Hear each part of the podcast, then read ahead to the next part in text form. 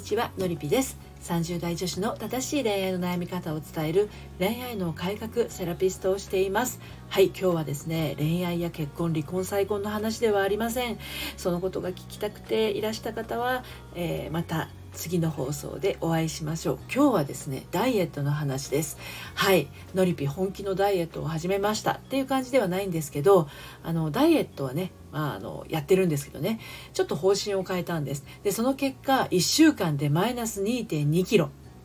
これって私的には本当にすごいことでなので今日は1週間前に始めた16時間断食とその経過についてお話をしてみたいと思います。でこちらの内容はですねブログの方にも綴っていますので読んでみたいなという方は概要欄の方から読んでみてください。はい。でね、私がね、ダイエットするっていうと、旦那さんとか子供たちからはですね、え、また？とか、何度目？っていう風な、そんな感じのね、イメージがね、満載ではあるんですけど、まあでもよくよく考えたらですね、子供を育てている期間中から含めるとなんかかなんかね太ってるかダイエット中かみたいなあの状態が続いてるわけなんですよ。でもねいい加減ねこれ卒業したいんですね。もうてかもうしようと思ってね。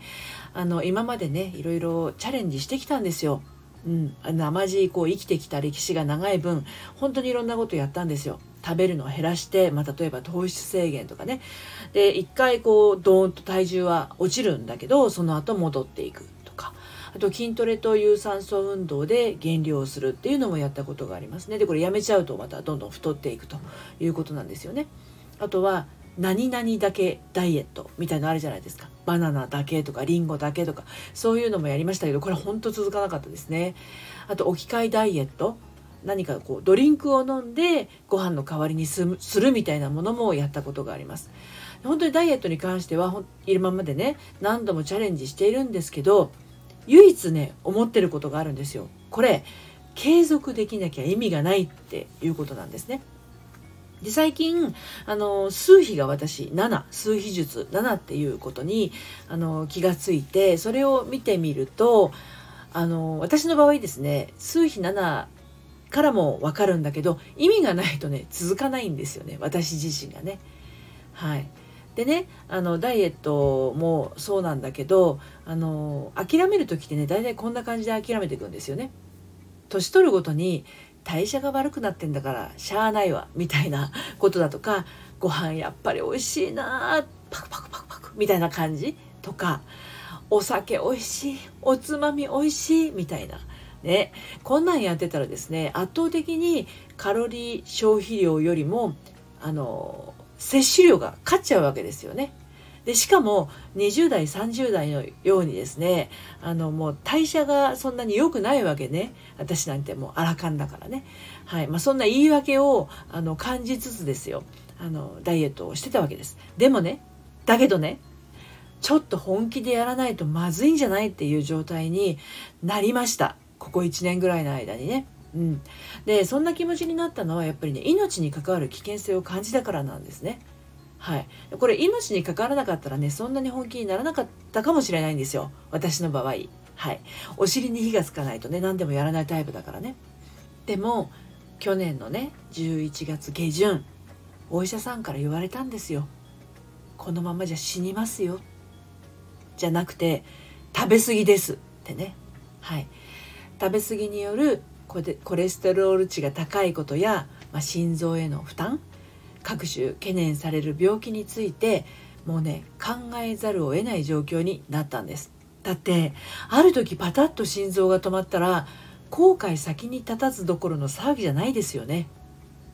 まだ行きたい場所がたくさんあるし会いたい人もたくさんいるしのりぴ塾のセッション途中の人どうするねんとか、オンラインサロンのメンバーのどうなっちゃうんとか、うちの旦那さん泣くどころじゃないわとか、子供たち悲しむし、親より先になんてね、絶対ダメ。こんな様々な思いを感じながら今回はできることを淡々と積み重ねるっていうことをやっていきますが、あの、せっかくだからね、この配信でもお伝えして、まあ、ブログの方でも綴っていこうかなっていうふうに思ってますちなみにツイッターではですねあの16時間断食を始めてからは毎日その経過をねあのお伝えしてますのでもしよかったらツイッターでもつながってみてください。はいでこの命に関わるっていうのはこのままだと動脈硬化とか脳梗塞の危機こんなのがあるっていうふうに自分でね本当に納得したわけですよ。でお医者さんに言われたきっかけっていうのは実は私あの去年の12月に胆石の、えー、手術をしたんですよね。胆のを摘出手術をしたんですね。でまあその際の衝撃っていうのはですね胆石の大きさでも手術の内容でもなかったんですよ。担当のお医者さんから真っ先に言われたのは CT やレントゲンで見られる胆石や胆のについてよりも私の血液検査の結果についてです。二見さんこのコレステロール値気になりませんとかそして淡々と二見さん脂肪肝ですねもうはっきりと胆石とは関係ない方向から指摘されましたし本気出さないとまずいっていうのはねひしひしと感じたわけですよ。うん、でちなみにその後手術で摘出した胆のの中に入ってたのは2 4センチの大きな胆石です。ですがまあその時もいちいち先生がですね言うわけですよ。これ全部脂肪でできてますからねってね。はい、で手術後3週間目の検診でも摘出した胆のの断面画像を見せられてこの胆のにびっしりある白いつぶつぶ全部脂肪ですよってね、まあ、高級焼肉のねサシのような部分を指さしながら言われてね、まあ、私本当にやばいんですよ。うんはい、でその後、まあ今年の1月下旬に健康診断が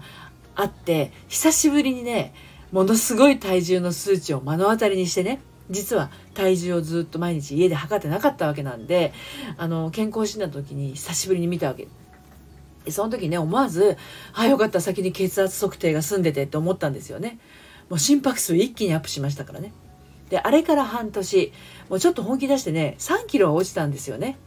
なんだけど週末は旦那さんと飲んで食べてするもんだから毎週末ですね増量するんですよ。体重がね。で旦那さんのせいみたいに書いてますけどね。飲み食いしているのは自分なんで、まあ、単に自制力がないだけなんですよね。それは分かってるんですね。下がっては上がり上がっては下がるっていうような日々ですね。結果私の体重増減のグラフはですねコロナ感染者数のグラフのように第1波第2波のようなグラフになっちゃうわけですよね。下がって上がり下がって上がりみたいな。ほんとこれが見ててねめいるわけですよ。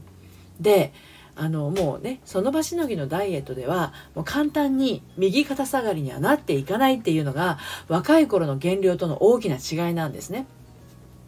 はい、今年の1月に目を疑って自分を疑いそうになったあの体重の数値から今年前半は朝はしっかり食べるお昼は少なめ夜は炭水化物を抜くっていうのをねあのやってきたわけですよ。でもちろん運動も取り入れてやってきたんですね。だけどねあの何て言うのかな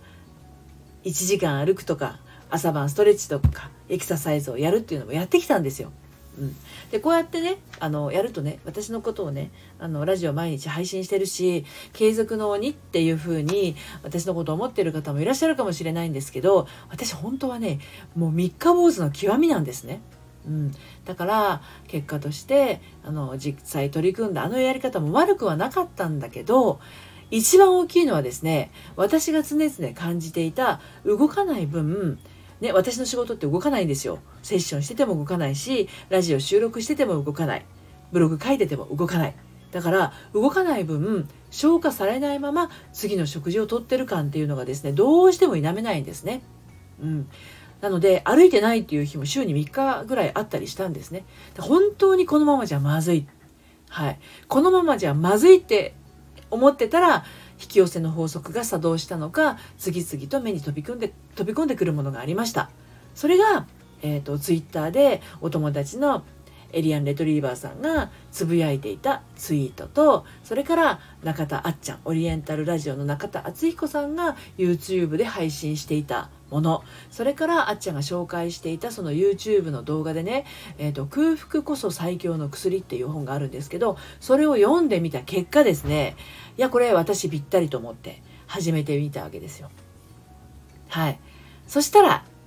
2 2キロ。減りましたっていうことでこれは年末の自分をイメージしながらまだまだ続けていこうと思ってますので、え、また恋愛のお話と並行してねこちらのお話も配信で時々、えー、お伝えしていこうかなということで今日はそのお話をしてみました。長いあの配信になってしまいましたけど最後まで聞いてくださってありがとうございます。こちらの内容はブログでも綴っていて概要欄に貼っています。そして Twitter もね概要欄に貼ってますのでダイエット一緒に頑張りたいなという方はフォローしてみてください。最後まで聞いてくださってありがとうございました。それではまた。さようなら。